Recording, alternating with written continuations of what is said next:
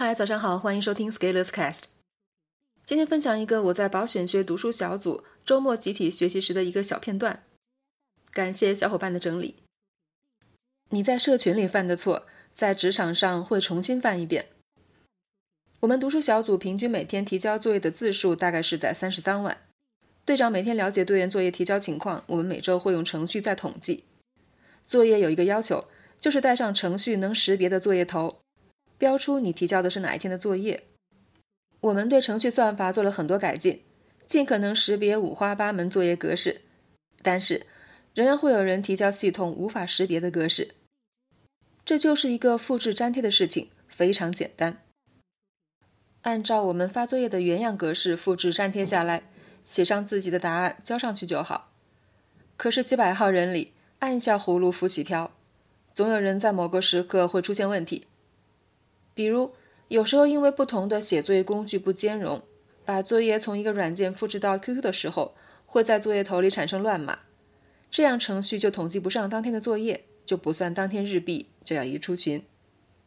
可是有同学对作业头格式不敏感，或者是麻痹大意，就像他兜里有五百块钱，少了两百块钱没感觉一样，因为他觉得钱多钱少反正都是钱嘛，包里有钱就行。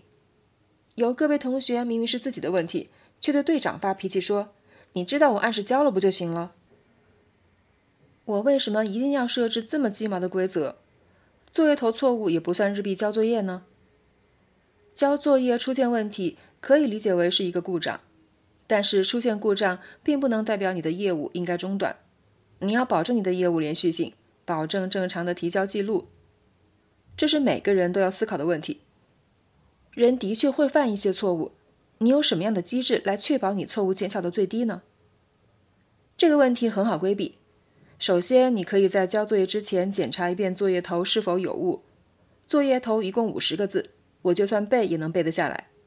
如果你的观察能力不行，这样说不对，应该说，如果你在观察方面的潜力很大，你可以试试记事本里的不带格式粘贴，或者用 Excel 函数对比一下我们发的作业头格式和你的作业头格式是否一致。很多同学有这样一种心态：我都写完作业了，为什么你要因为作业头格式的问题和我过不去？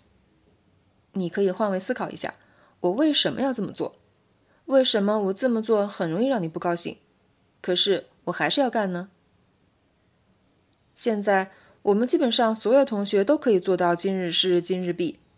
那么在这之外，你可以想想看，你还有什么工作可以做一做，而不是说我已经做到日毕交作业了，那么其他事情就无关紧要了。你做对了一件事，你可能没有意识到你为什么能做对，这里就有一个风险点。或者说需要管控的点，这是一个非常有意思的问题。人的持续行动，除了要看自己在哪个地方做错了，下次不要再犯，你还要看你在哪个地方做对了，下次要持续做对。你要两手抓。如果你不知道你的根据地是怎么守得住的，那么你的第五次反围剿就可能失败。不管你是员工还是管理者。你手上都不可能只有一件事情要做。再退一步讲，哪怕你手上只做一件事，这件事情是不是也要分很多步骤？你永远无法避开持续行动的问题。只要你做这个事情时间长了，就会积累各种各样的异常情况。你时刻要有如何把事情做对的意识。我们读书要求日毕，我们规定晚上二十三点五十九分之前交作业才算今日事今日毕。有些经常二十三点以后交作业的同学，是不是常体会到自己很容易翻车？如果你经常二十三点以后开始写作业，那么你很可能在零点以后才能交作业。现在我们很多同学在这方面已经养成了风险意识，有了主体意识。主体意识就是你把它真正当成你的事情，自己去承担结果。当一个人的主体意识没有激发的时候，他就很容易贴着标准线走。你来读书的目的是什么？我还是要激发你的主体责任意识。我们已经把规则定好了，你去交作业，作业头不可以修改。我们为什么要强调交作业的格式要正确呢？为什么你交作业的时候，如果出现格式错误，我就不算你当天交了作业呢？你认为这个要求能不能放宽？难道这个事情比让你去获得诺贝尔奖或者考上北大还难吗？从本质上来说，这个难度不高吧？我们的要求不苛刻吧？只是让你把作业头复制过去，五十个字。这其实不是一个需要你花很多时间去做，不是一个让你投入很多精力去做的事情。做一件事情，如果你不是想把它做好，而是想踩线的话，那么你的心态会发生什么变化？如果你自己不是那么想要一个东西，而别人让你要这个东西，你的心态会是什么？当你想应付差事的时候，你对事情的重视程度马上就松懈下来了，你的浮躁情绪马上就开始上来了，根本静不下心来。这就是目标转移的过程，因为你的目标已经发生了变化。如果你开始应付作业，那么你的作业质量绝对不会高；或者当你想的是我能过了就行了，作业的质量以后再说，然后你会出现认知失调。我一直都认为我是一个认真学习的人啊，我怎么开始干敷衍了事的事情了呢？我曾经不是想着要从现在开始好好学习吗？这种怀疑会让你感觉很不好，这种不好的感觉会让你做什么呢？会让你自我合理化，比如说没事了，反正现在就这样了，下周我好好努力就可以了。你是不是对自己这么说过？然后你就忘了这件事了。你再也没有回头看过你这次的作业，这样就在你持续行动的路上欠了一笔债。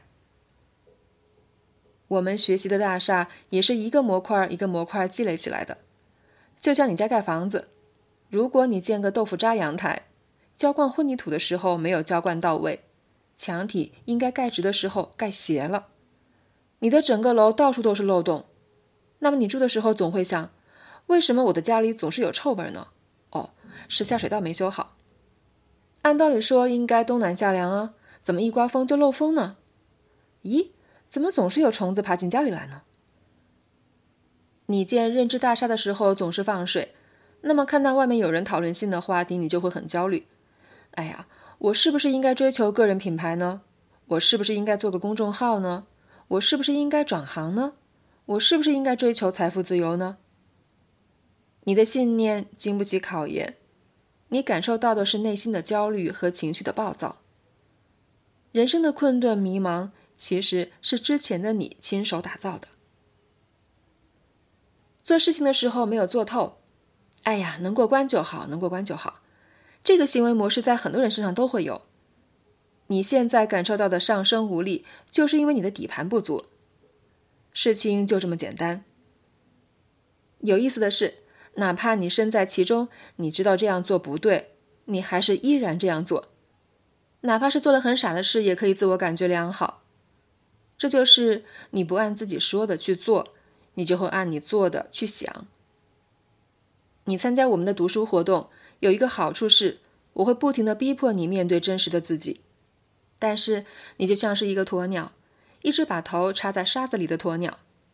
我把你的头拔出来。但是你说我不看，我不看，我不看真实的自己，然后继续把头往沙子里埋，我就把你的头再拉出来，持续行动大概是这么一个情况。让你暴露自己的问题，这是一件激发一个人自尊心爆炸的问题，他会觉得你在害他，会觉得你很龟毛，他会恼羞成怒。我相信大家在生活中也遇到过这样的情况，当然，一般人遇到这个情况会绕着走，而不是去暴露他的问题。大部分社群运营在遇到这种情况的时候不敢去攻坚，因为可能攻坚下去得罪了客户，没有了续费，就断掉了收益。但是我不怕，我宁愿你离开这里，也要看你规规矩矩。你都来到这里读书了，我就要把你的这些问题暴露出来。我怎么来破解这个问题呢？既然你永远贴着标准走，那么我就会持续保持高标准。所以。在作业头的问题上，我是不会放松标准的。当然，从目前情况看，百分之九十九的人在作业头上是没有任何问题的。今天所说的是以那百分之一切入，以点带面，由表及里。在工作场合有这样一个情况：如果你有一个配合别人的工作，他给了你一周的时间，比如说周五要交，你什么时候开始做？很多人其实是周四下午开始做。之前几天你可能会想一下这件事情，但是不会花太多时间去做。所以从这个角度来看，你给他那么多时间是无效的。你给他五天时间和十天的时间，结果是一样的，他都是拖到最后才开始干。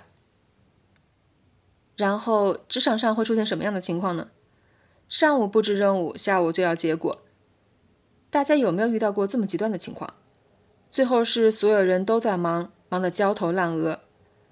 你有一个工作团队，本来谁都不需要提醒，你们之间本来有非常好的工作默契。他确认收到任务后，你就不用去催促，大家有安全感和默契。但是后来变成了布置一项工作，你在布置的时候需要全部通知一遍，快到截止日期的时候又要再提醒一遍，截止日期当天还要再说一遍，过了截止日期半天以后还要再个别沟通一遍。本来只要做一遍的事情，你要重复做五遍。那么马上有一个什么样的新情况呢？既然大家都知道了，我们是踩线提交，大家采取的措施是节流上级要求，层层加码。上级要求我下周一交，那么我就要求你这周五交，然后你再要求下一级的员工周四晚上交，然后基层周四收到，上午布置当天就要，就得加班。我们也都知道你把时间线提前了，所以大家也故意拖着不交，所有人都活得很累，活在一个虚假的标准线里。真正的标准线是什么？可能谁都不知道。这个现象在我们社群怎么预防呢？回到我们交作业的问题，假如我在作业格式的要求上退了这一步，只要有溢价空间，那么你下一步会有什么状况出现呢？丰富的经验告诉我，你可能会说：“我晚交了几分钟，可不可以给我算日币呢？”我不交作业头了，你可不可以给我统计上呢？我把作业存到我的电脑里了，你怎么不能给我统计上呢？无论设置什么线，总会有人去踩。总会有人贴着边走。交作业的问题虽然是属于社群的东西，它其实和职场是相通的，在我们生活中也会遇到类似的问题。你在社群里犯的错，在职场上会重新犯一遍。从这件小事上，你可以感受一下人类的协作是多么复杂。运营管理真的是一个企业的核心竞争力，这也是人的伟大之处。有一些伟大的企业有一套管理体系。能把人协同起来，产生了非常厉害的成果。今天我们所讨论的也是组织行为学的内容。如果你把这个问题看透了，就能看到人的行为模式对整个组织产生的影响，最终它会体现在公司的业务发展和收益上。社群就是我们的职场演练场，我们在社群里犯的错误，在职场里都可能呈现。认真对待社群里练习的工作。相信对职场也是大有裨益的。本文发表于二零二一年三月十五日，公众号“持续力”。如果你喜欢这篇文章，欢迎搜索关注公众号“持续力”，也可以添加作者微信 f scalers 一起交流。咱们明天见。